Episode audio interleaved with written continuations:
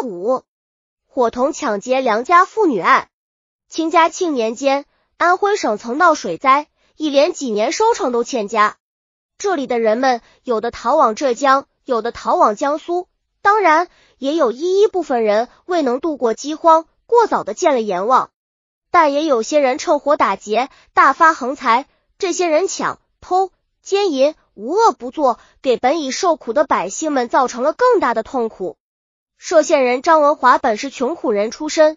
由于家境贫寒，自十几岁起就往外闯荡。后来在本村找了一个媳妇，生了八个孩子，死了三个。为了度日，张文华伙同吴兰等到外省做买卖。几年下来，虽然没有赚什么大钱，但也能养家糊口，比务农人家还是好些。由于一连几年的水灾，使张文华的买卖更不好做。为了赚钱，张文华同江湖上的人勾结起来。娱了不少坏事。嘉庆十二年冬季某日，张文华同乡里人吴三聚在一起商谈发财的事。吴三出主意说，现在村里闹饥荒，许多人都往外跑，就剩下妇女们在村里了。有些人还花钱买漂亮姑娘。我们不如把董事抢走，她年轻漂亮，还是姑娘，定能卖大价钱。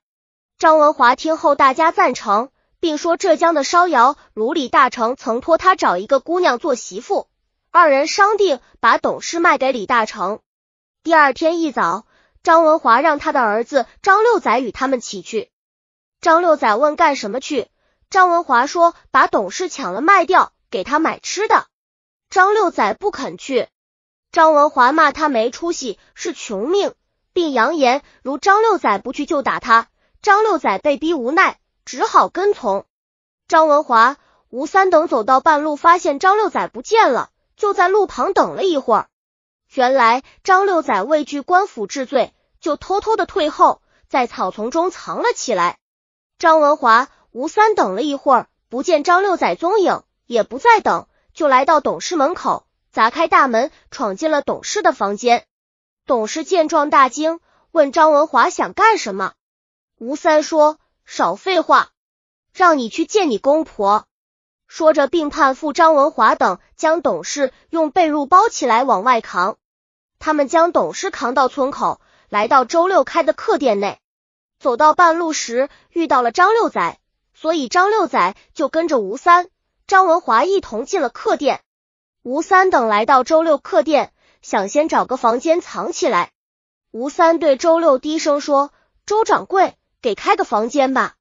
周六见吴三说话神神秘秘，又见张文华扛一个大包，就问是怎么回事。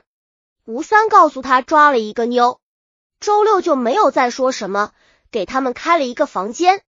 后周六得知吴三等抢了同村的董事玉麦时，心情非常紧张。周六知道事发后官府会追究的，想到此，周六借口出去欲投保报官。吴三见周六要出门，料他是去报官，马上将周六叫住。吴三说：“周掌柜，实话说了吧，我们已说好把董事卖给建江的一个大户，至少给我们八余文钱，到时候给你一半，怎样？否则我们也……”吴三说着，用脚刀向周六晃了晃。周六见可赚天钱，且又畏惧吴三等的凶暴，就未去报官。再说，董事家人回家后不见了董事，忙问左邻右舍，大家皆不知去向。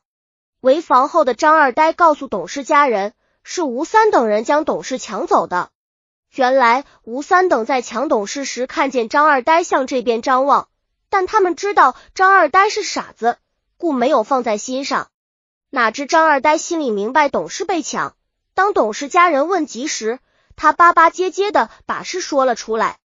董事家人马上报告官府，县巡役立即前往张文华家搜查。有人告诉巡役说，看见张六仔与张文华一道去周氏客店了。巡役立即去周氏客店搜寻，将张文华、张六仔、吴三、周六一同缉获。县府开堂提审了吴三等犯，各犯对所犯事实供认不讳。县府将各犯拟判结果据报安徽省府。安徽省府审阅后上报刑部，经刑部批复后，县府公布了各犯的审质结果。吴三一火中抢劫良家妇女罪，定为首犯，处斩立决。张文华为从处绞监后，周六图例将张文华等窝留，依知情藏窝罪处流刑。张六仔被逼与其父共刑，中途罪逃逸，未能参与抢劫，但事后又与其父随同共到周六客店，欲参与分赃，一为到临时畏惧不行事，后分赃论处徒刑。南山剧刑案汇览编写。本集已经播放完了，喜欢的话记得订阅专辑，关注主播，主页更多作品在等你哦。